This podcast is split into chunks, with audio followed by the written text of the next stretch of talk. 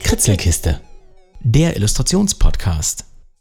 Willkommen zur ersten Folge von Kritzelkiste, dem Illustrationspodcast. Ich bin Hannes, gerade jetzt noch ein bisschen aufgeregt und selbst tätig im Grafikdesign und in der Illustration. Ich führe hier Gespräche mit Menschen, die das Kritzeln zu ihrem Beruf gemacht haben und rede mit ihnen über Arbeitsprozesse, ihren Stil, Technik und Organisation. Das wird mal locker und ein bisschen nerdig, geht aber auch mal tiefer, zum Beispiel wenn es um faire Bezahlung oder die altbekannte Kritzelblockade geht. Jeder Gast bekommt vor der Aufnahme eine Box zugeschickt, das ist die Kritzelkiste selbst, und darin befinden sich eine Handvoll skurriler Gegenstände, die sich auf das Werk oder das Leben des Gastes beziehen und mal mehr, mal weniger galant ins Gespräch eingefädelt werden. Wenn ihr die Bilder und Illustrationen sehen wollt, die hier besprochen werden, könnt ihr gerne auf kritzelkiste.de vorbeischauen oder Kritzelkiste Podcast auf Instagram folgen. Fühlt euch immer auch eingeladen, selber Stift und Papier zur Hand zu nehmen und mitzukrakeln und schickt eure Ergebnisse gerne direkt an die eben genannten Adressen. Da freuen wir uns drüber. Jetzt aber schnell los zum ersten Gast hier in der Kiste.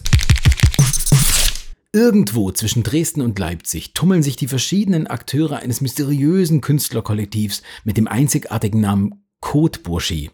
Ihr Werk reicht von knallbunten Musikvideos in 90s-Ästhetik über Street Art und Graffiti-Projekte bis hin zu Kunstfestivals. Und immer spielen Illustrationen in gewagten, prägnanten Styles eine entscheidende Rolle. Es ist nicht einfach, das verschachtelte Kollektiv in all seinen Facetten zu durchblicken, aber ein Gespräch mit Philipp Volkenhoff alias Foodie ist auf jeden Fall ein guter Anfang. Foodie ist Illustrator und Grafikdesigner und als Teil des Kotboschi-Kollektivs an unzähligen Poster, Musikvideo- oder Coverprojekten beteiligt. Seine Zeichnungen sind unschwer in ihren fetten, aalglatten Linien, den gummiartigen Figuren und dem deutlichen Street Art und Graffiti-Einschlag zu erkennen. Wie er zu diesem unverkennbaren Stil gefunden hat, was seine nerdigen Hobbys damit zu tun haben und wie er damit über die Runden kommt, erzählt er uns heute und hier in der Kritzelkiste. Also Stifte raus und rein in die Kiste. Kritzelkiste. Fudi, herzlich willkommen in der Kritzelkiste. Schön, dass du hergefunden hast. Ich freue mich sehr nach, ja, ich, ich freue mich total nach, nach kleineren Anlaufschwierigkeiten. Ähm, du saßt bis eben noch in einem Gemeinschaftsbüro in Dresden, stimmt das? Mhm, ja, genau. Jetzt, äh, wie du schon gesagt hast, wir haben ein paar Anlaufschwierigkeiten gehabt, äh, zwecks der Technik. Und jetzt bin ich gerade wieder zu Hause. Ähm, Klassiker. Und wir probieren es da einfach mal. Ich sitze ganz nah am Router. Genau. Und wir drücken einfach mal die Daumen, dass es funktioniert. Wo arbeitest du denn generell lieber? In, äh, Im Büro oder zu Hause? Aber ich bin ganz dankbar, dass ich äh, diesen schönen Büroplatz gefunden habe, weil ich zu Hause, ich glaube, bin einfach zu sehr abgelenkt. Also zu Hause kann ich ganz, ganz schlecht arbeiten. Mhm. Und äh, ich habe lieber eine schöne, gute Trennung von zu Hause chillen und ähm, Arbeitsplatz. Ah, verstehe. verstehe. Ja. Und äh, das, das ist so eine, wie, wie darf man sich dieses, äh, ja, ist, ist das so ein Co-Working Space oder wo hast du dich da eingenistet? Genau, also man, man, kann sich das am besten vorstellen wie so ein Co-Working Space. Wir sind in der Dresdner Neustadt in einem äh, kleinen Büro, so sechs Leute, äh, sechs feste Leute und dann haben wir noch zwei, drei, wie so freie MitarbeiterInnen, äh, die dann einmal im Monat vorbeikommen und dann eben den, den Platz ähm, irgendwie am Tisch nochmal nutzen, der eine, der frei ist. Aber eigentlich sind wir zu sechs dort. Mhm. Und dann teilen wir uns da so ein bisschen die Miete rein. Das sind alles GestalterInnen äh, und eine Buchbinderin, genau. Und ja. da kann man sich auch ganz gut immer noch austauschen äh, zwischen den Projekten. Okay, das, das, genau. das, klingt, ja, klingt ja nach hervorragenden Verhältnissen eigentlich. Schön. Ja, das ist eigentlich ganz cool, ja. Sag mal, wir haben es jetzt, es ist, es ist ein Montagvormittag. Von, von welchem Job, von welcher Arbeit halte ich dich jetzt gerade ab? ähm, wir haben im Juli haben wir jetzt das Margin Jumble Festival. Das ist halt ein interdisziplinäres Kunstfestival in Dresden, was wir jetzt seit gut zehn Jahren veranstalten, seit vier Jahren in Dresden. Mhm. Und da sind wir jetzt in der Planung, da dann Gestaltung zu machen, Poster zu machen, ja. das Line-Up festzumachen, der ganze Festivalkram. Das machst du mit ein paar Leuten zusammen, da, da kommen wir gleich nochmal drauf zurück. Ich, ich werde dich gleich nochmal ähm, genau aus, ausfragen, wer da mit drin steckt und was deine Rolle ist. Ähm, aber wir, wir sprechen erstmal ein bisschen über dich, damit wir rausfinden, wer du bist und was du machst. Voll gerne. ähm, Fudi, du bist, du, du hast ja Zugang in die Illustration oder ins Zeichnen gefunden über über so einen Weg, der mir den kalten Angstschweiß auf die Stirn treibt, wenn ich das richtig verstanden habe. Äh, du kommst nämlich eigentlich aus der Live-Painting-Ecke. Kannst du kurz erklären, wie man sich das vorstellen darf und, und wie du da reingerutscht bist? Äh, ja, ich habe den Mias, der auch beim Kotbuschi-Kollektiv ist, den habe ich relativ früh in der Schule dann kennengelernt in Bochum, mhm. der mich dann einfach in der großen Pause dann überrascht hat mit der Frage, ey, cool, ich habe deine MySpace-Seite gesehen. Äh, habe gesehen, du malst auch. Lass mal abhängen. Geil. Wo ich dann, wo ich dann erstmal überrascht war, weil ich bin jetzt nicht so eher die outgoing Person, die jetzt äh, ja. andere Leute so anquatschen würde. Ja. Aber im Nachhinein war es ziemlich cool. Und dann kam er am zweiten Tag nochmal auf mich zu und hatte seine Mappe mit dabei. Oh. Und mit, Ma mit Mappe meine ich so eine A2 äh, Kunstmappe, wo seine ganzen Bilder drin waren. Ach, und zwar so gut. sick. Und daraus hat sich eine echt coole Freundschaft entwickelt.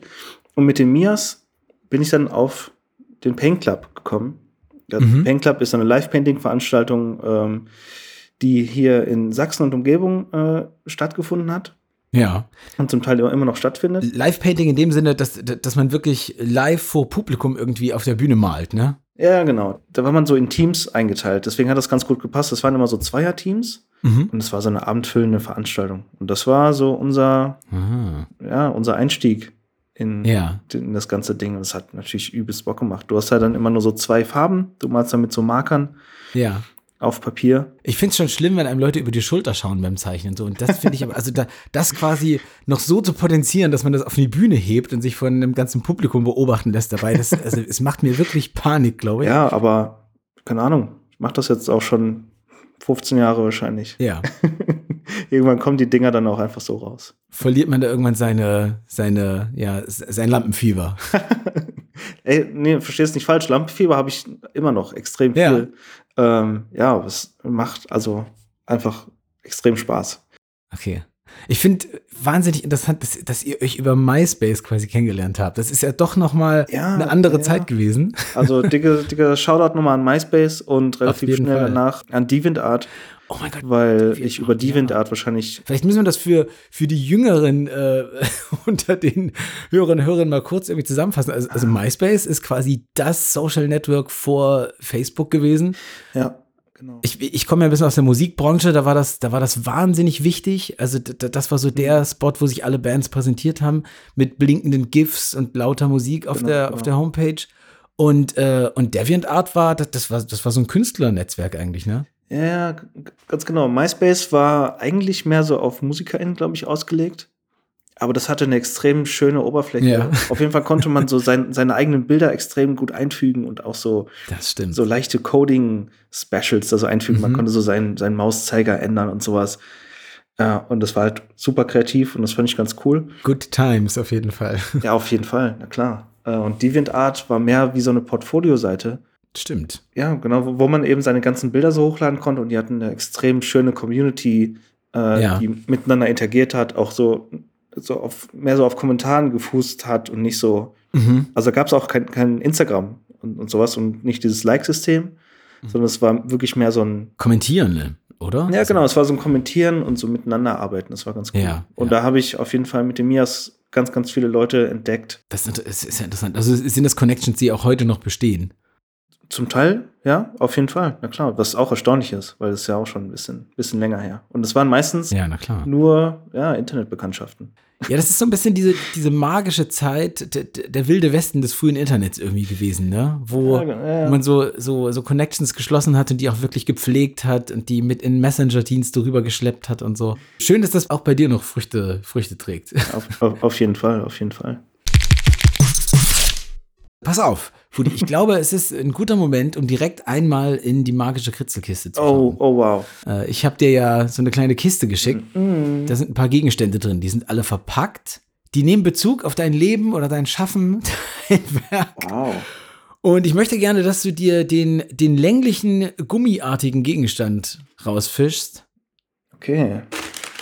Merkst du das? Der ist so ein bisschen zylindrisch. Ja, ja, ja, er ist schon ja, ein bisschen, bisschen länglich, ja. Genau, der ist so gummiartig, so ein bisschen. Ja, und, und, der ist auch wunderbar eingepackt. Ein schöner, äh, wie so Packpapier mit bunten Sternen drauf. Fun Fact zum Packpapier: Wenn du das umdrehst, sind da die Reste von einem, äh, von einem Antirassismus-Demo-Plakat drauf, das ich letztes Jahr aus meinem Fenster gehangen habe. So, cool. Äh, ich würde es mal auspacken. Ja, pack das doch mal aus. Okay. Wir gucken mal rein. Das, gut. Äh, genau, das ist jetzt hier der ASMR-Moment. Herrlich, es klingt fantastisch. Oh, wow. Oh, nice. Black and Yellow. Ja, vielleicht beschreibst du einfach mal, was du, was du da auspackst. Oh, Backe. Oh, Backe. Cool. Also, erstmal, ich bin super gespannt, was noch da alles da drin ist oder generell da drin ist. ähm, und das, was ich hier gerade ausgepackt habe, das, also, habe ich noch nie gesehen. Das ist so, und ich habe schon viel, viel Kram auf jeden Fall zu Hause. Ähm, ich habe hier in meiner Hand habe ich einen gummiartigen Stift. Er ist wirklich ziemlich gummiartig. In Gelb und Schwarz und da steht ganz groß drauf Borussia Dortmund. ähm, ja, und BVB-Logo ist oben noch drauf. BVB 09 und coole Graffiti-Splatters sind hier drauf. Wow. Damit man direkt weiß, was man mit dem Stift machen soll. Also es Kann man damit schreiben, richtig? Ich glaube, es ist ein Radierstift. Du kannst damit radieren. Es ist ein Radierer? Ja, ja. Okay. ja. Und das ist ja also, ähm, genau, Borussia Dortmund, Fudi, du bist großer Fan. Nee, nee, es geht nicht um deine, es geht nicht um deine Liebe zum Fußball. Es geht tatsächlich darum, was, was verbindet dich denn mit Dortmund? Ich glaube, du willst sagen, dass ich in Dortmund studiert habe. Kann das sein? Zum Beispiel. Ja, genau. ja, ich habe ich hab zwar in Bochum gewohnt, aber ich habe dann in Ja. Dortmund an der Fachhochschule ja, Gestaltung äh, studiert. Also Cool. Kommunikationsdesign ja. äh, hieß es dort, genau. Wie, wie, wie lange warst du da? Wie lange hast du studiert? Äh, ich habe insgesamt vier Jahre studiert. Ja. Es war, glaube ich, ein Jahr länger, als man brauchte. Ja. Aber, aber es war trotzdem ganz, ja, ganz das, da sweet kann man, eigentlich. sich auch, kann man sich auch ein bisschen Zeit nehmen. Ach du, ne, ja. Würdest du im Nachhinein sagen, so, das, das hat sich gelohnt, das war ein wichtiger Schritt, der hat dich irgendwie weitergebracht? Oder, oder würdest du sagen, pff, das, äh, da wo du jetzt bist, da hättest du auch ohne hinkommen können? Also eigentlich war es für mich so der nächstmögliche logische Schritt. So, okay, ich habe jetzt, keine Ahnung, hab Abi gemacht, so, ich finde Gestaltung cool, dann bewerbe ich mich einfach mal auf Gestaltung und dann mache ich das einfach mal. Und dann bietet sich natürlich irgendwie Dortmund an. Das war jetzt nicht in der gleichen Stadt, Ja. aber Dortmund von Bochum sind ungefähr 30 Minuten. Da bist du dann direkt da, so mit dem Zug. Ja, ich muss sagen, dass mich das dann dort vor Ort aber nicht so ganz gecatcht hat. Es war dann Okay. Mm, Ich habe, glaube ich, das dann mehr so als so eine Selbstfindungsphase jetzt im Nachhinein äh, betrachtet, Ah. Ja. weil ich in der Zeit halt dann in WG gezogen bin mit den anderen Leuten vom Kotbuschi-Kollektiv Ja. und wir dann da in der, genau in der Zeit auch angefangen haben, Projekte miteinander zu machen, Jobs miteinander zu machen. Mhm. Und mich das, glaube ich, ein bisschen mehr geprägt hat als die Uni. Also im Nachhinein war ich gar nicht so viel in der Uni Ja. und war vielleicht mehr wirklich auf so Live-Painting-Events Okay. und, und so Kram, genau. Das ist aber, glaube ich, was, was man öfter hört von Studierenden an, so, an so Gestaltungs- oder Kunststudiengängen. Mhm. Dass es oftmals eher, eher die Welt drumherum ist, die einen irgendwie prägt, so, ne? Und eher das, so das Kennenlernen, das Kontakte knüpfen. Ja, ja, genau. Ich will auch nicht sagen, dass das grundsätzlich schlecht ist. Also für mich Mhm. irgendwie hat sich das dann mehr entwickelt, dass ich eher was im Kollektiv gemacht habe Ja. und jetzt nicht in, in, einer, in einer Hochschule. Mhm. Ähm, aber es ja, ist natürlich trotzdem gut. Ich, ich glaube, das ist halt so diese Selbstfindungsphase, die ja. man dann nach der Schule hat, wo man dann erstmal so wie so Freizeit hat, sich selber organisieren muss Mhm. und sich dann erst so kristalli rauskristallisiert, was man dann macht. Ja. Aber sag mal, gibt es vielleicht trotzdem so eine Sache, wo du so sagst, es gibt so eine Kernlektion oder ein Skill, den hast du, de- den hast du der Uni zu verdanken. De- Den, das hast du von da mitgenommen. Den habe ich von da mitgenommen. Da muss ich kurz überlegen. Ja. Also ich finde, es ist, ist manchmal so, wenn man irgendwie, wenn man irgendwie mal einen Kurs mitmacht oder einen Workshop oder so, und dann geht man nach Hause und denkt, ja, okay, ich habe nicht, also ich, ich habe jetzt nicht wahnsinnig viel gelernt, aber ein Ding, das habe ich irgendwie, äh, das ist eine Lektion, die, die habe ich seitdem drinne. Oh, gute Frage. So, so, so äh, press doch mal vier Jahre Studium in, ein, in eine Zeile. Alles klar, ich, ich gehe mal direkt die Datenbank hier durch. Bibi, Bibi. ähm, ah, gute Frage. Das, was mir jetzt spontan einfällt, ist, dass es einmal eine, wie so eine Ringvorlesung gab. Ja. Und da war Good Old Sir Stefan Max am Set Mhm. äh, und hat dort wie einen Vortrag gehalten. AKA, er hat einfach ein bisschen was von seinem Leben erzählt, was er jetzt gerade Ja. macht. Und das ist jetzt so das Erste, was mir einfällt. Weil das so war, okay, cool. Kann er echt davon leben. Das ist echt sick, was er da so auf die Beine stellt. Ja. Ähm, ich kannte ihn ja vorher schon von diesen ganzen Kleptomanics-Sachen, wo er dann die ganzen Gestaltungen macht. Mhm. Und das aber aus seinem Mund nochmal zu hören, wie es dann so ist, wirklich davon leben zu können, das war unglaublich. Das hat dich, äh, hat dich inspiriert. Ich finde, inspirierend klingt immer so kitschig, aber es ist, Ja. glaube ich, kein besseres Wort, um Ach, das klar. zu beschreiben. ja, ich glaube, das war schon ganz nice. Ansonsten konnte man sich da die Kurse ziemlich gut spontan ähm, selbst zusammenstellen. Ja. Also es ging nur darum, dass du bestimmte Punkte erreichst. Genau. Siebdruck war natürlich super, den Kurs zu machen. ich ich, ich wollte gerade sagen, du, du hast ja auch so eine Affinität zu, zu so verschiedenen Druckarten und so. Ja, Konntest du dich da wenigstens ein bisschen ausprobieren? ja, genau. Ah ja, cool. Auf jeden Fall. Also äh, dadurch, dass diese Linien, die ich sonst immer benutze, so richtig äh, eher ein bisschen dicker sind als dünn Ja. ähm, und dann immer dadurch ziemlich technisch aussehen oder ziemlich, ähm, ich weiß nicht, vektormäßig, Ja. finde ich es ganz, ganz cool, das mal durch solche Prozesse laufen zu lassen und dann Ja. diese Digitalität dann noch mal rauszunehmen. Das ist total interessant, weil ich habe mir, ich habe mir als nächsten Punkt, habe ich mir nämlich aufgeschrieben, Ja. ich, ich wollte mit dir gerne über, genau über solche Techniken sprechen. Und ah, cool. mir ist das, mir ist das bei deinen, bei deinen Zeichnungen schon mal aufgefallen, dass du, ich dachte eigentlich ganz lange, das wären alles total kleinlichst konstruierte Vektorgrafiken, weil die so sauber aussehen, ne? weil die, äh, also ne, so die Strichstärken sind immer sehr, sehr kontinuierlich und es sieht einfach wirklich so, es sieht einfach so ein bisschen vektormäßig aus. Und dann Ja. hast du irgendwann aber mal auf Instagram, glaube ich, ähm, gezeigt, wie du die machst. Und ich war völlig schockiert. Ich bin so aus allen Wolken gefallen. Ach krass, der, der macht die im Photoshop und malt einfach sehr, sehr genau. Also ich, ich glaube, du, du hast gerade einen Pilz oder sowas gemalt und hast auch einfach, wenn ein Strich nicht gesessen hat, den 13 Mal neu gemacht. Und, Mäßig, genau. und, ich, und ich dachte so, ach, okay, krass. Und ich war so ein bisschen, ich dachte, also ich, ja, das hat mich so ein bisschen verwirrt. Und seitdem macht das alles für mich auch irgendwie noch, noch mehr Sinn, wenn ich deine Grafiken sehe. Und dann habe ich mich gefragt, ob das eventuell einfach so die digitale Übersetzung vom, vom fetten Acrylmarker ist oder so. Also vom, Ja.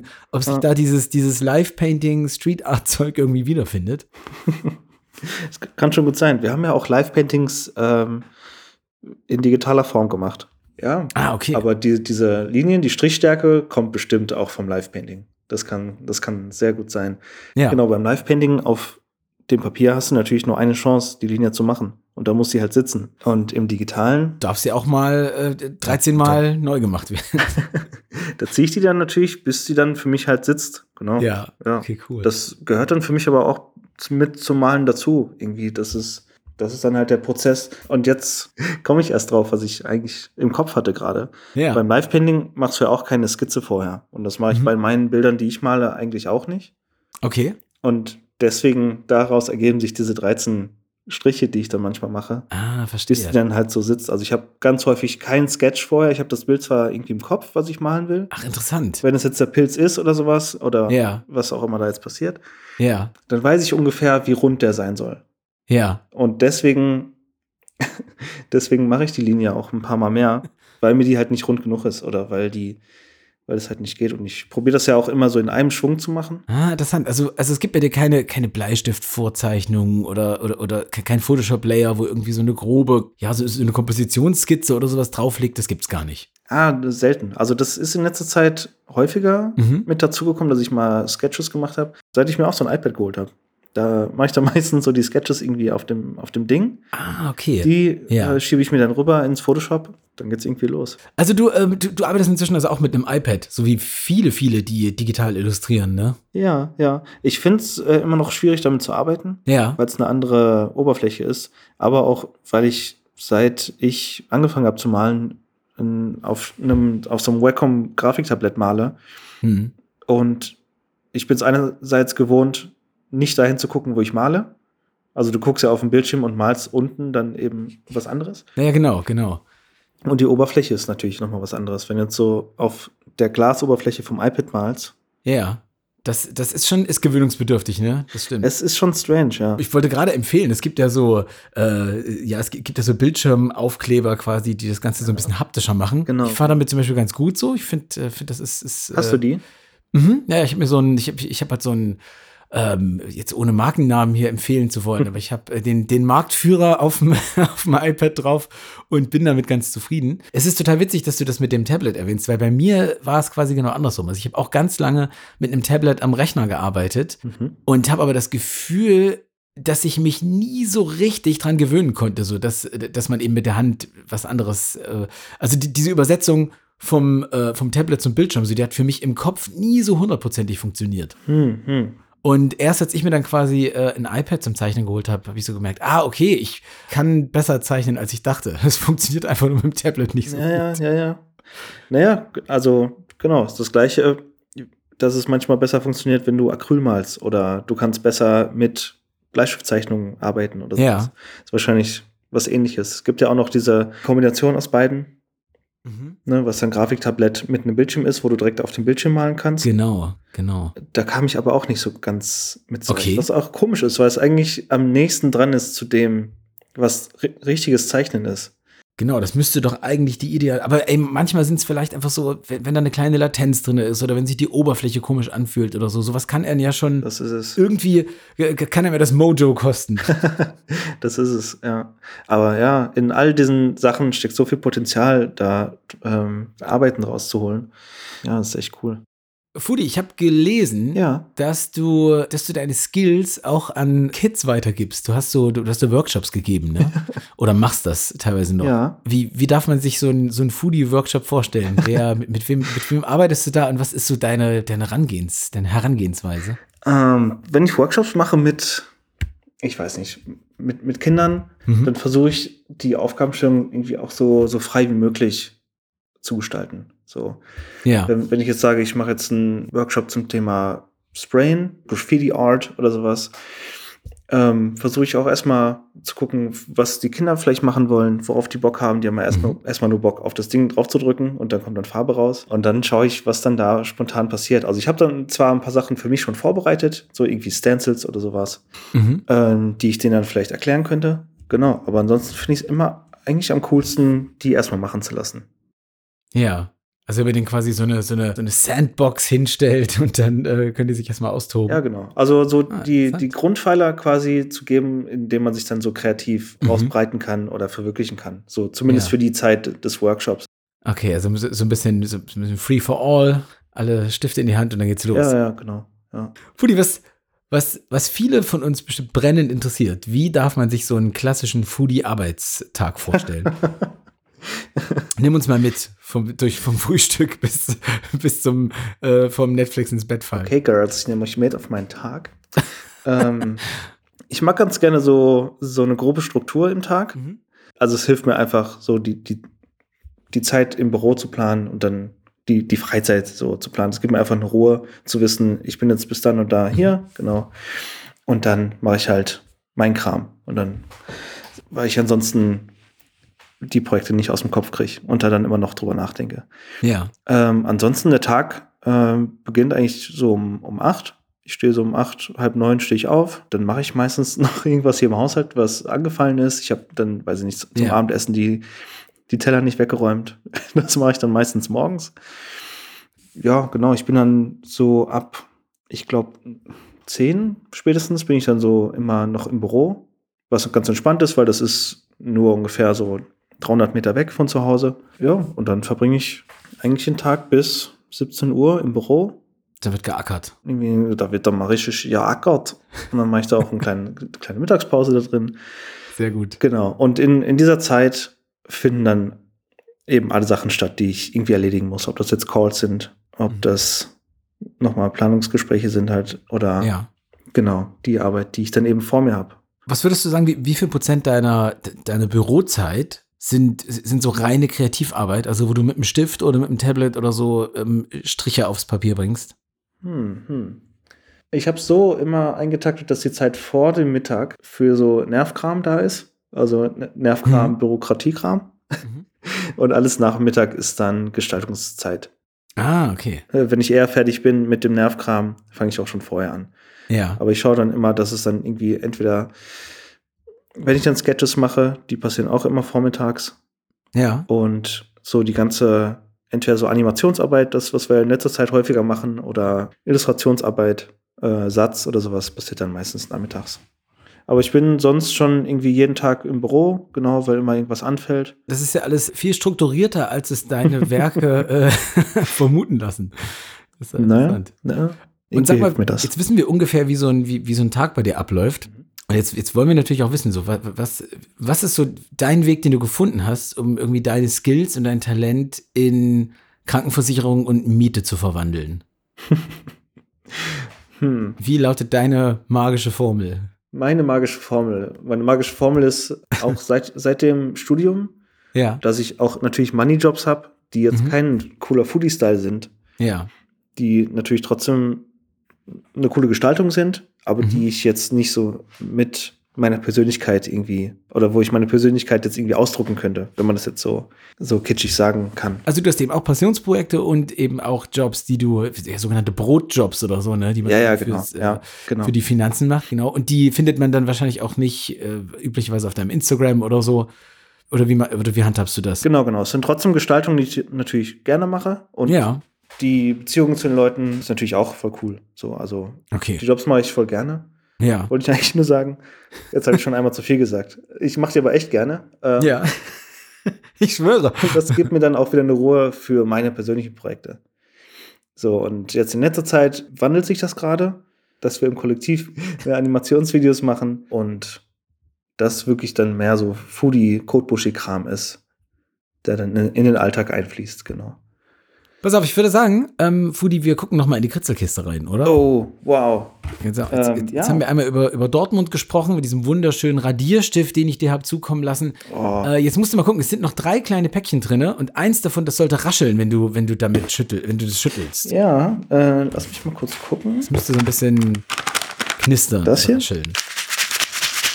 Das ist es. Das klingt gut. Das ist es. Das müsste es sein, ja. Mach das doch mal vorsichtig auf. Alles klar.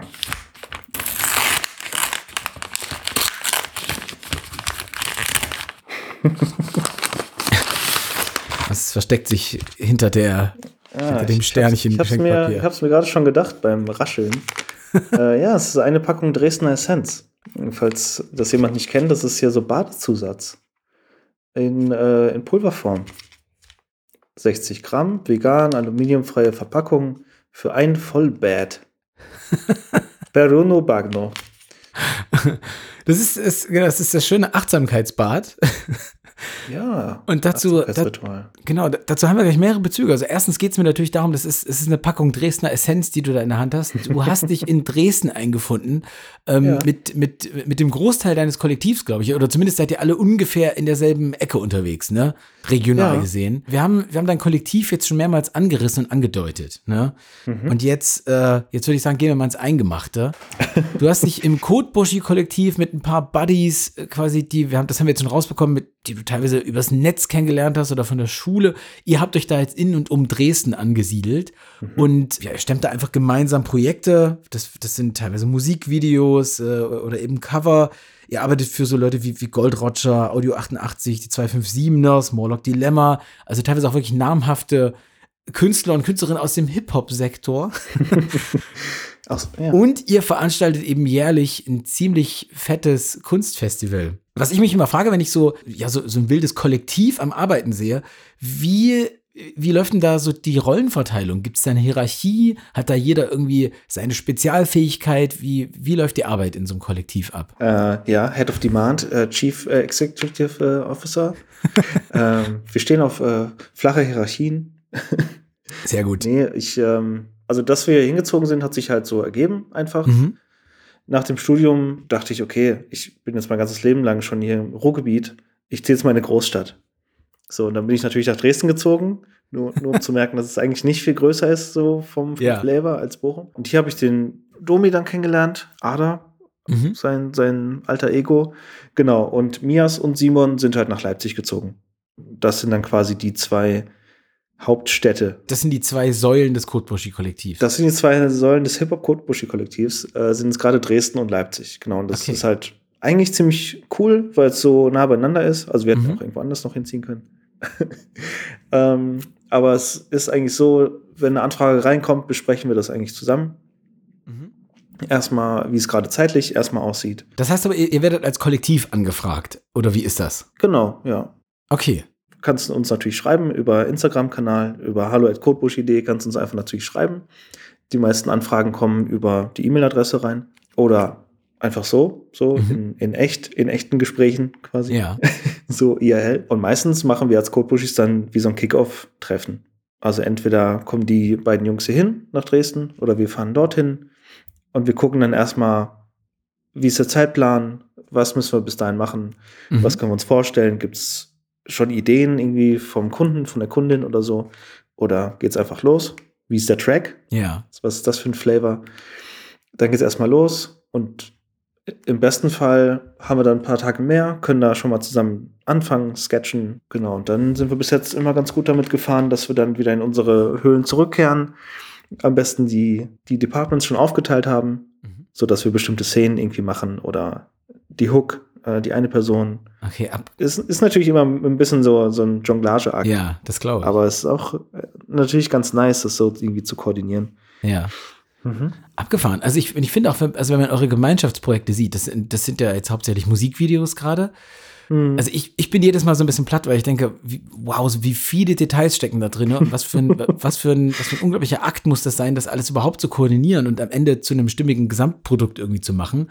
Und so, so da drängt sich mir immer auch die Frage auf so, wie lässt man sich denn so, so eine Mammutprojekte, also wie sind die überhaupt für so ein kleines Team zu stemmen und wie lässt man sich das denn fair bezahlen? Also, weil, weil ich immer denke, so dass die, ich sehe immer die Arbeitsstunden, die da reinfliegen müssen und, und denke, Ach, na klar. wie, wie, ja, wie kriegt man das denn hin?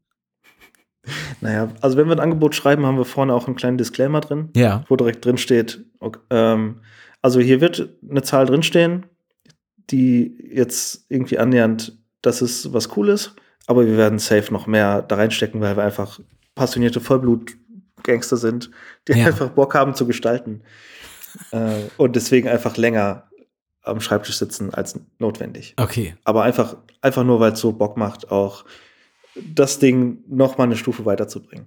Da kommt also auch so ein bisschen wieder die Teilung rein, die du auch in deiner Soloarbeit quasi machst, so, ne? Dass du sagst, so, es gibt irgendwie, es, es gibt so Jobs, die macht man fürs, für, für, ja, fürs Geld auch und es gibt so Jobs, die macht man irgendwie für die, für die Passion.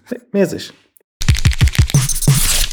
Äh, pass auf, Fudi, auf dem, auf der Dresden Essenz, ne, da steht drauf, äh, das heißt, glaube ich, Achtsamkeitsbad oder sowas. Ja, ich riech gerade noch und es knistert wahrscheinlich noch ein bisschen, hier, weil hier kann man direkt dran riechen. Ah, sehr gut. Es ist wirklich ein Rundum-Paket. Aber das, das Ding ist, das, das Interessante daran ist, als wir beide uns das erste Mal äh, live gesehen, also wir haben uns einmal live gesehen Ja. und da waren wir unter anderem auch in einem Achtsamkeitsseminar zusammen eingeschlossen.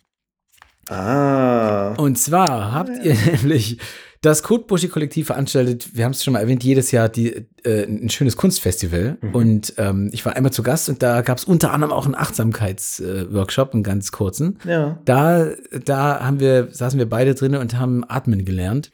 Magst du was über, über euer Festival erzählen? Über, über den, über den, den, der, die das Mal Jam Jumble. Der, die das malt im Jumble. Also der, die das malt im Jumble, ist ein interdisziplinäres Kunstfestival der Extraklasse. Zum, zumindest steht so im, im Pressetext immer drin. Selbstverständlich. Äh, das wir jetzt seit zehn Jahren ja, in verschiedenen Städten haben stattfinden lassen. Also Mhm. in der Anfangszeit, auch so während des Studiums, wo wir damit dann angefangen haben, äh, da haben wir es dann noch in Wuppertal gemacht, in der Utopia-Stadt in Wuppertal. Ah, okay. Genau, weil wir da ganz coole Kontakte hin hatten und Das Festival ist also mit euch in den Osten gezogen. ja, genau, es ist mit Ah ja, schön. emigriert in den, in den Osten quasi. Genau, das war erst in der Utopia-Stadt in Wuppertal, was eine super, super schöne Location ist. Die ist direkt an so einer Bahntrasse, die ausgebaut wurde. Also äh, Gleise quasi. Die wurden, über die Gleise wurde eben Weg betoniert und der Weg führt einmal durch Wuppertal durch. Und das ist eine super schöne Fahrradstrecke und sowas. Deswegen war es ganz, ganz herrlich dort. Und in Dresden hatten wir extremes Glück, die Leute dann vom Objekt Klein A kennenzulernen Ja. und ähm, zusammen auch mit dem Palais Palette dann in dieser wunderschönen Location das Festival eben rüberzubringen und noch ein bisschen größer, größer zu machen. Ja, man kann das vielleicht kurz mal für die Hörerschaft beschreiben. Äh, Mhm. Ist, äh, also wenn man sich die, die Trailer der letzten Jahre anguckt oder wenn man vor Ort ist, ist es wirklich ein, ein reges, buntes Treiben. Das, das Objekt Klein A ist ja auch wirklich ein sehr schönes Objekt in Dresden. Ähm, ich muss gerade überlegen, wie ich es beschreibe. Also viel, viel, viel Holz, so, ne? Es sind viel so aus, Paletten gebaute Bühnen und sowas. Und ihr dekoriert Ja. das immer sehr cool mit so selbstge, äh, mit, mit so selbstgefrästen Maskottchen, die dann da aus Holz überall rumstehen. ähm, nee, es ist, es ist wirklich ein, äh, eine reine Freude. Also äh, kann, kann man nur empfehlen, da mal vorbeizuschauen. Das findet äh, wann immer statt? Äh, das äh, Festival findet statt immer so im Juli, August. Mhm. Äh, die letzten Jahre war es immer so eher so im August. Und dieses Jahr wird es stattfinden vom 14. bis 17.07. Okay. Äh, auch im Objekt Klein A. Sehr schönes Gelände, dass, dass ihr da sehr, sehr schön auch bespielt, auf jeden Fall. also ganz ehrlich, ganz, ganz viel kommt aber vom Publikum einfach. Also das Publikum, was wir bei Maljum Jumble haben, ist meistens so, mhm. fühlt sich so an wie Family, weil wir jetzt nicht viele Leute auf dem, auf dem Gelände haben gleichzeitig. Es sind so immer so 250, äh, 300 Leute ungefähr. Ja. Aber wenn neue Leute kommen, dann sind die meistens dann Freundinnen und Freunde von Freunden, so mäßig. Deswegen, und ich glaube, daher kommt dieses familiäre Gefühl, was es dann da gibt. Ja. Also, ich finde es schwer zu erklären, wenn man nicht da gewesen ist. Also, äh, also so, so, ein Festival, das ist ja auf jeden Fall auch für, ja, für junge Kreative eine, eine super Event, einfach um Leute kennenzulernen und sich auszutauschen. Ja. Aber fast noch krasser ist natürlich einfach jetzt aus eurer Position auf die Idee zu kommen, sowas auf die Beine zu stellen. Ne? ähm, ist, das, ist, ja. ist das irgendwie gewachsen oder war das von Anfang an so ein so dieses, das, das relativ große Ding, das es jetzt ist? Oder? Na, ich habe ja vorhin äh, schon erzählt vom Pain Club, wo Mias und genau. ich dann äh, äh, in der Schule noch hingefahren sind. Das Ding ist, dass es war natürlich im Osten und wir haben in Bochum gewohnt. Das ist ja in NRW. Und da fährt man schon mal gut irgendwie acht Stunden hin. Dann ist man ja noch irgendwie in der Schule, hat eh keine Kohlen und es ist einfach voll weit weg. Und wir haben dann relativ früh auch angefangen, einfach auch so ein, so ein Live-Painting-Event bei uns zu machen. Mhm. Einfach nur aus dem Aspekt, dass es zu weit weg war. Ja. Wir konnten jetzt nicht immer in den Osten fahren, um dann da mal live zu malen. Deswegen haben wir einfach gesagt, wir machen das in Bochum selber. Ja. Und daraus ist dann der Maljam entstanden. So, und wir haben auch gesagt, ja, keine Ahnung, das mit den Teams ist eine coole Idee, aber lass doch einfach mehr Leuten die Möglichkeit geben, da mitzumalen. Ja. Und dann war es immer so, 16 Leute malen mit, wir malen selber mit. es gibt irgendwelche Preise, das waren, war dann meistens irgendein Schnulli äh, vom Dachboden den wir dann noch so übrig hatten. So, so ein Borussia Dortmund Gummiradierstift. Ja, oder irgendwie so eine Packung Dresdner Essenz oder so, genau. Das, das haben wir den Leuten dann eben geschenkt. Irgendwelche Freunde haben dann äh, währenddessen aufgelegt. Es gab auch nicht so eine richtige Moderation. Es war ein bisschen Kauderwelsch. Ja. Aber es hat extrem Spaß gemacht. Und ähm, den Maljam gibt es immer noch, den machen wir immer noch. Der Mias mhm. moderiert das dann. Und es ist in den Grundzügen auch das geblieben, äh, was wir uns eigentlich gedacht haben. Äh, und aus diesem Live-Painting-Ding ist dann auch dieses Festival entstanden. Einfach nur auch aus dem Aspekt, dass wir, dass wir mit Leuten connecten wollten, dass wir irgendwas haben wollten, wo wir all diese mhm. Leute, die wir so auch so über äh, DeviantArt oder so kennengelernt haben, ja. mal in echt sehen. Dass man die mal ins, ins echte Leben holt es ist auf jeden Fall spannend zu sehen, dass ganz oft so eine Sachen aus einem Impuls entstehen, also, also dass man sich eigentlich etwas wünscht, so eine Community oder ein Festival oder sowas, dass es das aber einfach nicht gibt und dann lernt man irgendwann, okay, man muss das einfach selber auf die Beine stellen, so, ne? Ja, wenn man sich so eine bestimmte, also gerade in so das trifft jetzt bei dir vielleicht nicht zu, aber in so strukturschwachen Regionen, so, ne? Ich, so, ich komme ja auch aus dem Tiefen, äh, aus, aus den Untiefen von Thüringen mhm, mh. und habe mir früher auch in meine Kleinstadt immer so Sachen gewünscht. So, ich habe mich mir immer gewünscht, es gäbe eine Party, auf der meine Musik läuft und so. Und dann lernt man irgendwann, okay, nee, man muss sowas einfach selber in die Hand nehmen. Ja, genau. Schön, dass ihr das gemacht habt und dass das zu so einem äh, feinen Event äh, herangewachsen ist. Ja, es hat, äh, es hat sich auch viel, viel gewandelt. Also ja dicken Shoutout da an der Stelle auch nochmal an Arthur Fast, so der ist auch Kotbushi Gründungsmitglied und der hat das Ganze eigentlich initiiert, so dieses Festival. Ja. Ja, dann sind wir da alle irgendwie reingewachsen. Auch ein ganz, ganz cooles Abenteuer eigentlich. Ist auf jeden Fall eine, eine Freude, das mit zu beobachten. So. Und äh, äh, kann man nur jedem und jeder ans Herz legen, sich das mal live anzuschauen. Ja, und auch sehr, sehr cool, dass du dort mal ähm, deine, deine Sachen gezeigt hast.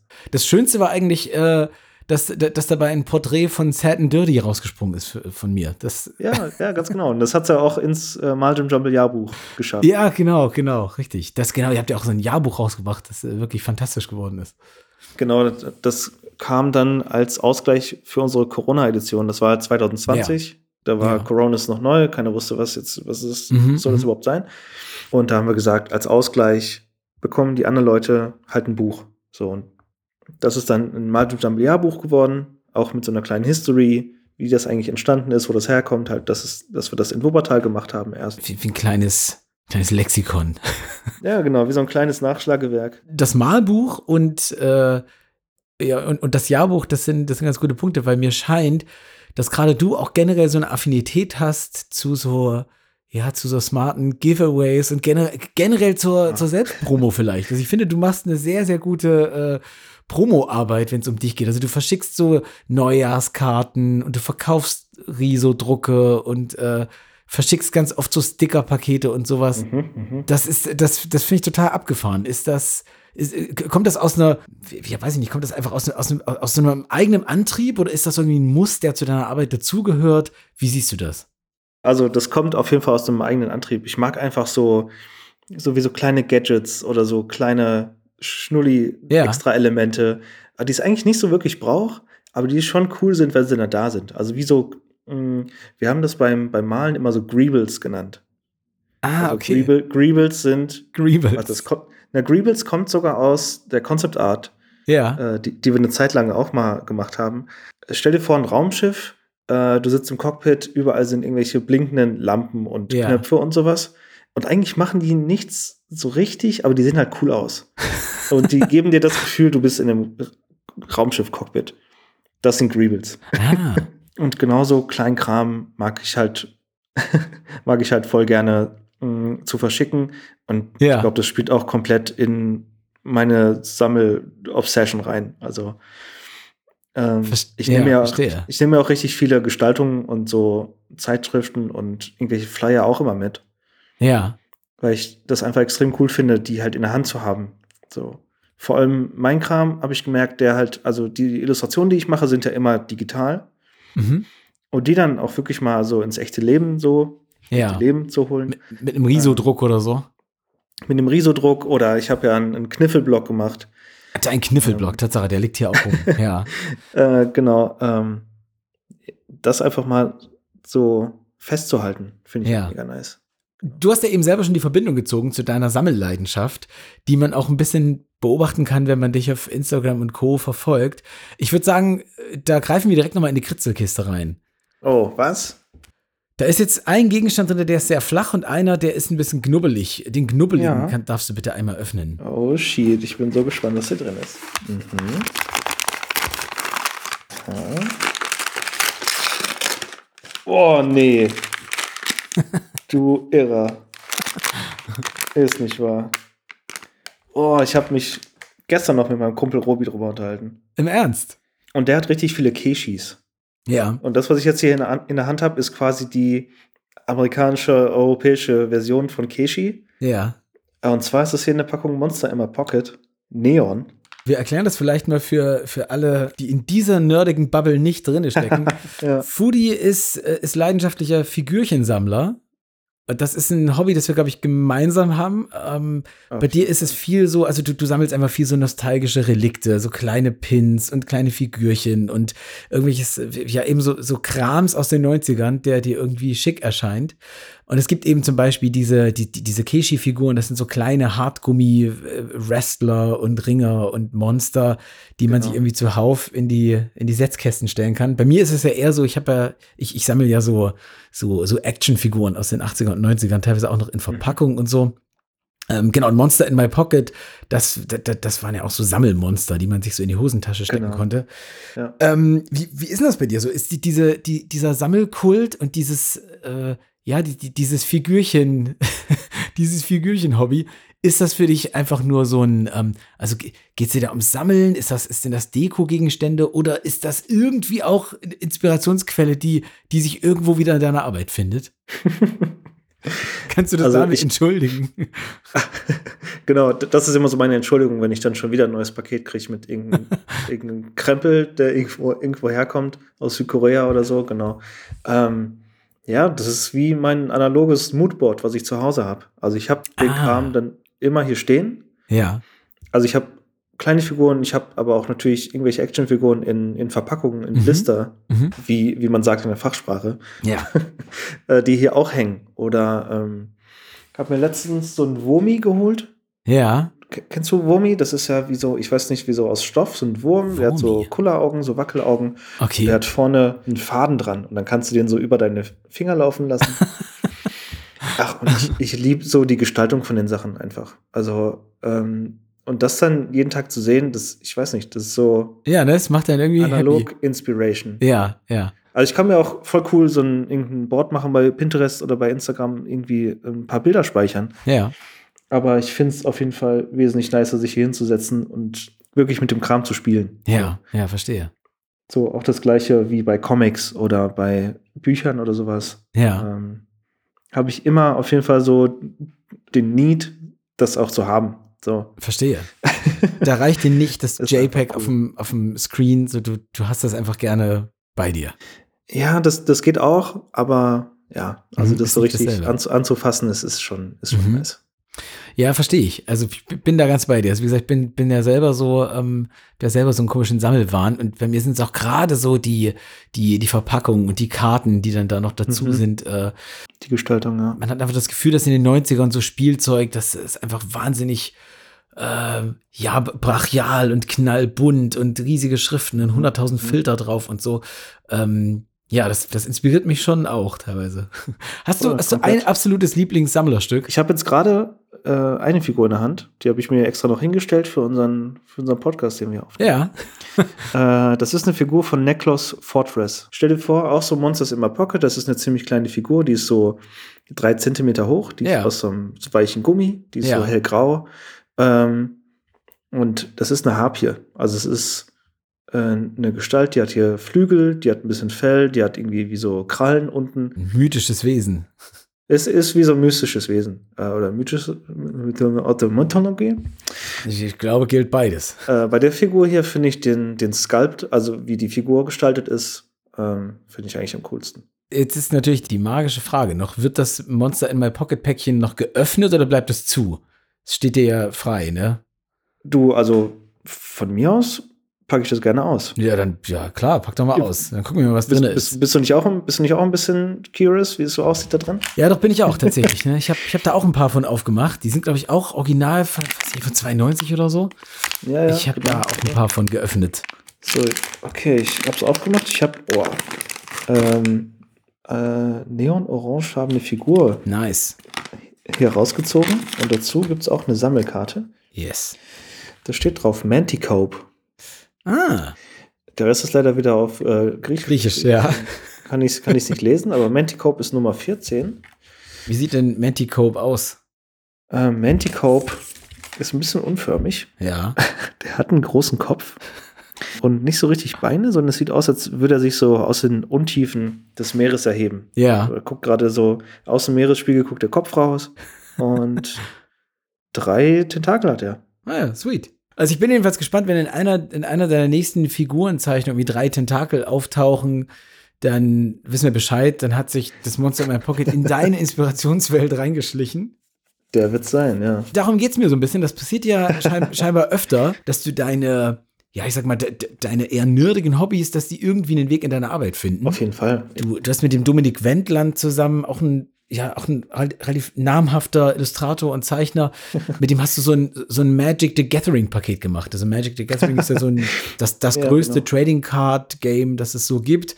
Und da habt ihr so ein, Mhm. ja, habt ihr wie so eine kleine Wundertüte gemacht mit so Tokens und Kärtchen.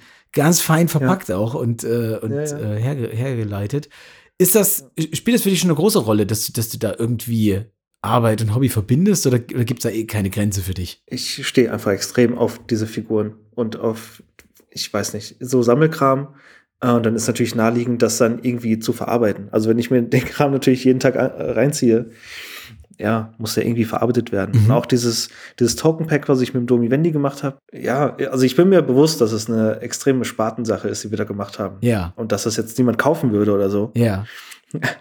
Aber allein so der Spaß, das zu machen und wir benutzen das. Das reicht dann eigentlich schon, ne? Ja, ansonsten so die Ästhetik noch mal einzufangen in, in meiner Arbeit. Ja. das ist auf jeden, das ist auf jeden Fall nice, ja, das stimmt.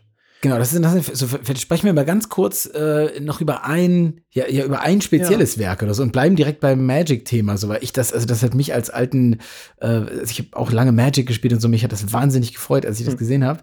Also ihr habt zum Beispiel oder, oder du hast so, so, so Spielmatten entworfen. Es gibt manchmal für diese Kartenspiele ja so Matten, die du auf den Tisch packst, wo du dann die Karten drauflegst und dann rutschen die nicht oder dann hast du halt so, einen schönen, so eine schöne Schutzmatte. Und da hast du eben, ähm, da hast du zum Beispiel eine gemacht, die das, das ikonische äh, Motiv von Dungeons and Dragons aufgreift. So, ne? Das ist so ein altes, das, ja. das haben bestimmt viele schon mal gesehen. Das ist so ein rotes Cover mit einem Drachen, der aus einem gelben Rahmen rausguckt. Äh, quasi so das klassische Rollenspiel schlechthin. Ja, das hast du so ein bisschen aufgegriffen und hast, äh, hast quasi so die, so die bekannten Figuren aus dem Rollenspiel neu interpretiert und in deinen Style gebracht.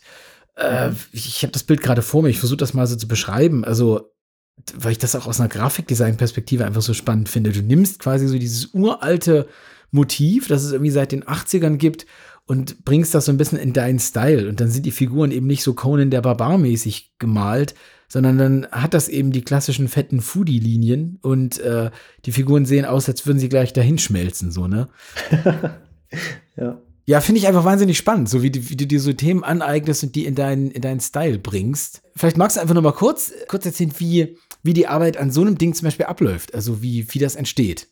Alle drei Monate kommt irgendwie ein neues Magic-Kartenset raus. Das heißt, alle drei Monate kommen ungefähr irgendwie, ja, kommt ein neues Spielset raus, wo man sich dann treffen kann in deinem Local Game Store. Das ist bei uns hier direkt in Ecke. Und dann kann man dort vor Ort diese neuen Karten eben ausprobieren. Ja. So, und dann gibt es da immer ein Turnier dafür. Um die Reckenecke so ein bisschen zu supporten, haben wir irgendwann gedacht, okay, lass uns doch einfach Preise anbieten. So, und was ah. ist am coolsten für Magic-Karten-SpielerInnen? Äh, ja, keine Ahnung, irgendwas Magic-Karten-SpielerInnen related das so und das ist dann eben so eine Playmat geworden. Ja. So, die kann man sich dann irgendwie da online bedrucken lassen. Und da ist auch wieder die Sache, die ich vorhin schon angesprochen habe, diese Illus dann einfach mal wirklich gedruckt zu haben. Ja. Wirklich für so einen, so einen Nutzgegenstand. Und jetzt, also Poster in allen Ehren, so. mhm. aber jetzt wirklich was zu haben, was du wirklich irgendwie auch benutzt und ja. was sich so ein bisschen verändert, wenn du damit irgendwie ja. in, interagierst, mhm. das finde ich halt super, super cool. Und deswegen mag ich dieses Format irgendwie auch ganz gerne von der Playmat. Das hat auch so abgerundete Ecken. Ja. Ähm, das das finde ich ganz das nice. ist so ein bisschen, man kann sich das, glaube ich, wie so ein größeres Mauspad vorstellen oder so, ne? Genau, genau. Das ist auch von der, äh, von der Haptik so wie ein Mauspad. Es ist halt nur sehr, sehr viel weicher, so, so ein bisschen schwabbelig. Aber es hat trotzdem diese, wie so neoprenmäßige, äh, glaube ich, ja. so, so Mauspad-Haptik. Genau. Äh, genau, bei den Dungeons and Dragons kam halt gerade so eine Dungeons and Dragons thematische Kartenedition, ne? Kartenedition raus, genau. Was wäre da passender, auf eine Playmat zu machen, als diese super klassische hm, Cover-Illustration, die wahrscheinlich dich deswegen ja auch so anspricht. Ja, ja total. genau. Irgendwie sehr, sehr rudimentär ist. Ja. Also es ist einfarbig, einflächig, äh, der Hintergrund, dann ist da drauf einfach nur ein, ein, abgerundetes Rechteck und die ganze Gestaltung spielt sich in dem Rechteck ab. Genau, und da sind dann, wie gesagt, so ich, also es sind mehrere Figuren drauf, ne, die ja die eben so auf, auf diesen klassischen Fantasy-Standards basieren. Es gibt so den Magier mit der, mit der langen Robe und es gibt eine Mumie so und aber eben mhm. alles in, in deinem sehr markanten Style natürlich. Genau, genau. Ja, das ich sind auch alles Necklace ja. Fortress Figuren. Also diese Harpie, die ich vorhin äh, beschrieben habe. Ach, okay. Die ist auch aus dieser, aus dieser Necklace Fortress. Da das schließt sind alles so kleine Kreis. Figuren. Okay. Ja, das sind auch alles so kleine Figuren. Ach, verrückt. Außer die unten, die unten rechts, da ist, glaube ich, wie so eine Ninja. Ja, ja genau, genau. Die so, noch so einen Mundschutz anhat. Äh, die ist, ist inspiriert ja von einem Painting von Ralf Niese. Was ich ganz, ganz spannend finde, ist, dass du so ein, so ein Werk dann noch immer zerlegst und dann die Einzelteile oftmals noch postest. Also, dass du die Charaktere dann noch mal einzeln raushaust. So. Ähm, mhm. ich, ich, nehme an, das ist quasi auch so entstanden, dass, du die, dass die Charaktere einzeln gezeichnet wurden und dann hast du die Komposition irgendwie on the fly gebaut, oder wie ist das? Das war mal ein Ding, wo ich einen Sketch gemacht habe vorher. Ah, okay. Einfach nur, um zu wissen, wie viele Charaktere passen da jetzt rein, wie viele kann ich mir vorstellen. Ja. Genau, und dann finde ich es ganz cool, das danach noch mal zu zerlegen, einfach nur noch mal, um das Augenmerk auf die einzelnen Charakter zu legen. Ja. Ähm, ja, wie so Detailshots quasi. Ja, das macht total Sinn. Also man ist ja, du bist ja auch jemand, der so ein bisschen, ich weiß nicht, ob du von Instagram abhängig bist, aber das äh, als, als Freelancer oder so. Aber es ist natürlich immer so, dass man ja relativ lange an so einem Werk sitzt und dann postet man das und dann kassiert man seine Handvoll Likes Ja, ja, ja. und dann war's das wieder. Und das ist vielleicht ein, eine gute Idee, das irgendwie irgendwie so ein bisschen aufzusplitten und die Aufmerksamkeitsspanne so ein bisschen zu, ähm, zu verlängern. Ja, naja, im, im Endeffekt liegt es eben daran. So, also, also abhängig von Instagram bin ich jetzt nicht, was so Jobs angeht, aber äh, ich, weiß, ich weiß komplett, was du meinst. Mhm. Ähm, das liegt vielleicht gar nicht so sehr auch an der Aufmerksamkeitsspanne der Leute, sondern an so einem komischen Algorithmus, der dann halt Bilder, Bilder nicht anzeigt. Ja, Ich finde aber auch das Format immer schwierig zu bedienen. Also so quadratisch. ja. Vor allem die Playmat ist jetzt doppelt so breit wie so eine Instagram-Kachel. Und das dann so in einen so einen Poster reinzumachen, Ja. äh, ich finde, meistens wird das dem nicht gerecht. Fudi, bevor wir langsam aber sicher zum Schluss kommen und du gleich zum, äh, zum krönenden Abschluss noch dein letztes Kritzelkisten-Item öffnen darfst, möchte ich noch mal ganz kurz auf, auf ein ganz aktuelles Werk von dir zu sprechen kommen. Du hast gerade ein Cover für Future Bay gemacht. Äh, eine, eine, eine, ja, wie sagt man, eine Hip-Hop-Künstlerin Mhm. oder eine Musikerin eben auch hier aus der Gegend, aus Thüringen, wenn mich nicht alles täuscht. Ja, ich dachte, die kommt aus Erfurt oder so, aber Ja, genau, ne? Ich denke nämlich auch. naja. Ihr habt auch im Kollektiv wieder ein Video gemacht oder mehrere sogar diesmal, ne? ja, genau. Also wir haben für ihre RCP haben wir äh, genau quasi die Kampagne für die RCP begleitet. Also wenn ich das Cover beschreiben müsste, dann würde ich sagen, das, das hat so ein 90s-Anleihen, so ein Raster im Hintergrund, äh, grelle Farben, ich, ich sehe Blumen, ich sehe irgendwie so, so eine Cyberspace-Optik und es sieht generell so ein bisschen aus wie so ein, wie, wie, wie so ein 90s-Eurodance-Cover, nur eben gezeichnet. Sehr, sehr cool und in der Mitte eben die Künstlerin von dir porträtiert.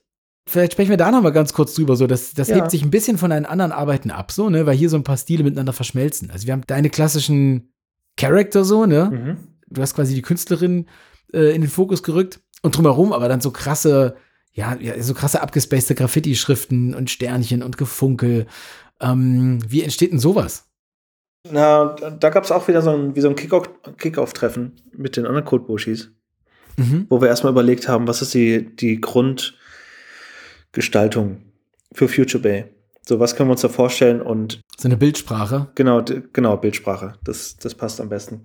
Und dieser 90s-Film, der hat bei uns allen direkt Klick gemacht. Also das passte einfach auf jeden Fall am besten. Deswegen auch diese Retro-Future, Future Bay-Schrift. genau. Ähm, Ja. Und diese, diese Sticker, die ich dann noch mit drauf gemacht habe, ähm, die standen bei mir zum Beispiel zumindest schon relativ frühzeitig fest, dass ich die auf jeden Fall irgendwie verbauen will. Also auf, auf dem Cover äh, ist ja in der Mitte Future Bay, dann habe ich unten noch Sticker eingescannt. Das sind so, so Plüsch-Aufkleber Ah, so kleine Flock-Sticker. oder Flock oder Filzi, haben auch Leute manchmal gesagt, genau. Ja. So aus, was auch so ein Ding war, auch so in meiner Kindheit. So. Ich, ich wollte gerade sagen, ich, ich, ich dachte nämlich auch an diese Hologramm-Sticker, die es früher in der Mickey Mouse gab oder mhm, so. Genau, So ja. sieht das ganze Cover ein bisschen aus. das ne? ist komplett die gleiche Zeit, genau. Ja. geil. Und die mussten einfach mit drauf. Genau. Ja, da- das ist so der Grundtenor, auf dem wir uns so irgendwie geeinigt hatten. Und Ja, cool. das Ding ist auch so nach dem, nach meinem Neujahrsmailing, was ich dieses Jahr äh, raus, äh, rausgeschickt habe. Das ist ein Aufkleber, ein länglicher Aufkleber, der ist so wie so ein, so ein Bumper-Sticker. Mit einem T-Shirt drauf. Da ist ein T-Shirt drauf für, für ja des T-Shirts.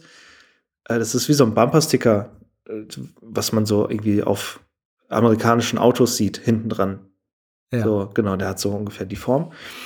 Wo ich auch schon so diese Sticker nochmal drauf kollagiert habe. Also es ist nicht mehr nur die Illu, sondern es, es sind auch so Tiger-Sticker mit drauf. Ja. Und das finde ich unglaublich cool. Und das fühlt sich an, als wäre es so die erste Schnittstelle zwischen dieser Sammelleidenschaft und meinen Gestaltung. ja, stimmt. Verstehe, verstehe. Das kommt natürlich bei der Future Bay jetzt auch wieder dran. Ja, also hier ist schon eine Menge los auf dem Bild so, ne? Wir haben auch gesagt, es, das ist das EP-Cover. Das ist halt ihre Debüt-EP, ist ihr erstes Album. Ja. Das muss knallen. So, da müssen wir uns irgendwas, irgendwas Sickes ausdenken. Und das muss das ganze Album natürlich irgendwie. Ja. Ich bin ganz, ganz großer Fan von, ähm, also du kannst dir das wahrscheinlich denken, aber von japanischer Covergestaltung. Ja. Da gibt es ja jede Woche oder jeden Monat gibt es ja auch ähm, so Shonen Jump, ähm, Shonen Weekly oder So, sowas. so, so, so Magazin und Manga-Cover meinst du? Genau, genau, Mhm. so Magazine oder Mangas, die da, Manga-Sammlungen, die Ja. rauskommen. Ja. Und die, die müssen ja auch probieren, so viele Charakter und so viel Information auf die Cover zu packen wie möglich. Ich verstehe. Ja, ja, genau. so, und genau den Flavor versuche ich eigentlich jetzt demnächst zu chasen damit. Deswegen sind auch auf dem Cover irgendwelche Rosen drauf, Smileys, diese Sticker. Ja, also tatsächlich so, so die japanische Popkultur äh, auf jeden Fall auch ein, ein Einfluss, der irgendwie in deiner Arbeit eine Rolle Auf jeden Fall, ja. In, auch in der Schulzeit habe ich, glaube ich, den ersten Manga geholt. Das war wahrscheinlich One, One Piece oder Mhm, sowas. mhm. Ja, dann gab es eine Zeit lang, da habe ich die ein bisschen vernachlässigt, aber ich bin seit einiger Zeit jetzt wieder auf diesem Manga-Film und es ist einfach cool. nur extrem, extrem cool. Ja, man kann von Mangas, glaube ich, einfach auch wahnsinnig viel lernen, was so, ja, was so einen bestimmten Energiefluss auf so Seiten angeht. Ne? Also wie die ihre Panels aufteilen, und wie schnell man da teilweise durchblättert, weil es einen so mitreißt, das ist, äh, das ist schon ziemlich, ziemlich tricky. Ja, total. Also der große Unterschied ist, ich habe auch eine Zeit lang diese Spider-Man-Comics gelesen. So von Marvel-Zeug. Nummer 1 an, aus 1963 oder sowas. Ja. Ja, und der ganz große Unterschied ist halt, dass Manga meistens nicht textgebunden passieren, sondern die sind halt, die haben den Fokus auf dem Bild. Ja. Und deswegen passiert da so viel Action, deswegen kann da so viel geschehen und das finde ich super cool. Ja, das, das, das trifft es ganz gut. Das noch mehr zu chasen, jetzt äh, diese Art von Gestaltung mehr zu machen, Okay. finde ich sehr, sehr, sehr interessant, ja. Und oben links, das, das wird man jetzt natürlich nicht, nicht sehen, aber im Podcast meine ich. Da sind noch mal so, wie so Mini-Cover, noch mal ganz klein als, als Sticker quasi mittendrin. Die Minicover sind die anderen Cover, die die, äh, die anderen Jungs noch gemacht haben für die Singles, die aus dem Album Ach, okay. Ach, ausgekoppelt wurden. sehr coole Idee. Ja, dass man die einfach mit aufs EP-Cover äh, damit integriert. Klar. Ah. Ja, hat sich bei dem Kachelhintergrund sehr angeboten und ist eine kleine, kleine coole Hommage an, an den Rest des Pakets. Fudi, dann, dann würde ich sagen, dann behalten wir bei deinen nächsten Arbeiten auf jeden Fall im Hinterkopf, dass du die Manga-Energie chased Ey, komplett. und, und den Sticker-Style.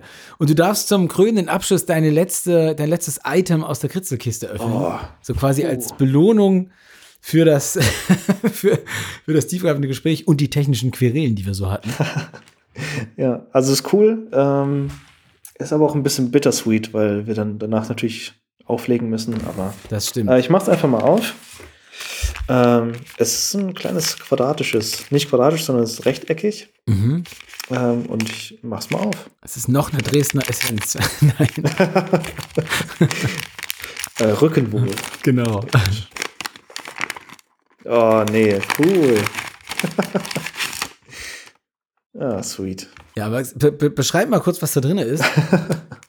Ja, ich hab's mir ein bisschen gedacht von der Form, aber es ist ein äh, Set Booster Pack mit zwölf Karten Magic the Gathering Dungeons and Dragons Abenteuer in den Forgotten Realms Booster Pack. Da haben wir nochmal alles, alles in einem Item verbunden, worüber wir die letzte Viertelstunde gesprochen haben. Als hättest du dir Gedanken gemacht. dazu. Als, Sehr, sehr, sehr nice. Ach, genau. Genau, damit das Vielen nächste, damit die nächste Playmat kommen kann. Das ist so sweet. aus, den, aus der Feder von Fudi. Fudi, ich bedanke mich wirklich herzlichst für deine Geduld und deine Antworten und den, diesen tiefen Einblick in deine Arbeit. Äh, ja, voll, voll gerne. Ähm, ich habe selber noch mal Sachen über mich gelernt, die ich wahrscheinlich gar nicht wusste. Sehr, sehr, sehr cool. Ähm, cooles Format. Hast du vielleicht eine Frage an unsere nächsten Gäste?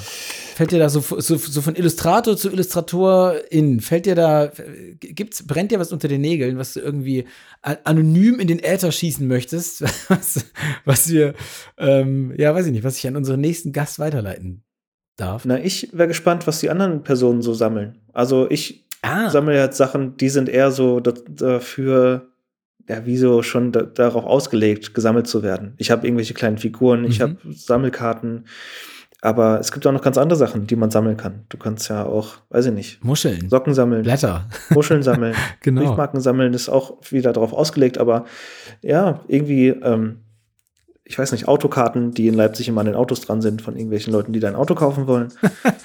Das ist eine hervorragende Frage, wirklich. Die leite ich, die leite ich mit, mit Freuden weiter an den nächsten Gast auf jeden Fall. Ach, übelst gerne, ich bin sehr gespannt. Ich auch. Also Fudi, wie gesagt, schön, dass du deine Freude hattest und wir alle was von dir lernen konnten, die wir hier zuhören. Ja, hoffentlich. Alles klar. Ansonsten, ähm, genau, Fudi, wenn wer was über dich erfahren möchte, dem sei ans Herz gelegt, dein Instagram-Account hallo-fudi. Hast du eine Internetseite? Gibt es eine Codeboschi-Internetseite? Hau das alles noch raus. Ihr könnt auf jeden Fall alle checken auf hallo-foodie. Ansonsten äh, nur Codebushi, also einfach Codebushi bei Instagram gibt es auch. Äh, wenn ihr auf codebushi.de geht, kommt ihr direkt erstmal auf unseren YouTube-Kanal, wo so all die letzten Musikvideoproduktionen am Start sind. Mhm. Ähm, genau. Ansonsten kriegt ihr auf dem Instagram-Kanal von Codebushi auf jeden Fall alles mit, was gerade so, was gerade aktuell so passiert. Mal im Jumble oder irgendwelche neuen Projekte, die so anstehen. Einwandfrei. Super. Genau. Dann wissen alle Bescheid und können dich in Zukunft äh, ordentlich gangstalken im Internet. So muss es sein. Yay. Super. Ein Glück. Gut, Fudi, dann vielen, vielen Dank für das Gespräch. Ich hoffe, du hast heute noch einen, äh, ja, einen ertragreichen Arbeitstag. Ja, hat echt super Spaß gemacht. Ja, mir auch, auf jeden Fall. Fudi, lass es dir gut gehen, ne? Bis zum nächsten Mal. Auf, auf jeden Fall. Und Kritzelkiste wieder zu. Yay, yay. Kritzelkiste. Na, wenn das mal nicht ein gelungenes erstes Gespräch mit einem fantastischen Gesprächspartner war, hier in der Kritzelkiste, dann weiß ich auch nicht. ich bin jedenfalls total dankbar für diesen winzigen, witzigen Einblick in Foodies Arbeit, den ich irgendwie mit seiner Leichtigkeit und seinem, ja, und seiner, seiner Freude an der Arbeit ganz äh, total ansteckend finde. Also, ähm, also ich bin jetzt jedenfalls on fire und wieder inspiriert und bereit für die nächsten Tage Kritzelarbeit. Ähm, ja, und ähm, fand das sehr, sehr unterhaltsam. So kann das gerne in die nächsten Folgen weitergehen, die da nämlich ganz bestimmt kommen. Also ich freue mich schon auf die nächste Episode und wünsche euch bis dahin in der Wartezeit fröhliches Gekrakel und ich sag mal, wir hören uns in der nächsten Kritzelkiste. Ganz bald.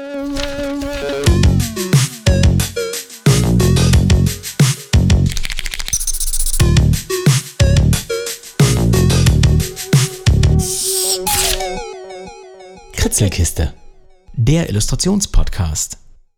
Die Kritzelkiste findet ihr im Internet auf kritzelkiste.de oder bei Instagram als Kritzelkiste Podcast. Kritzelkiste ist eine Produktion von Hannes Naumann im Rahmen eines Abschlussprojektes der Bauhaus-Universität Weimar unter der Fittiche von Professor Burkhard von Scheven und Masine Rasuli. Ein Dankeschön geht raus an Marie Kohlschreiber, Henry Witt und die fantastische Truppe von Edding, die den Podcast unterstützt, indem ich deren Stifte großzügig an meine Gäste verteilen darf. Vielen, vielen Dank dafür.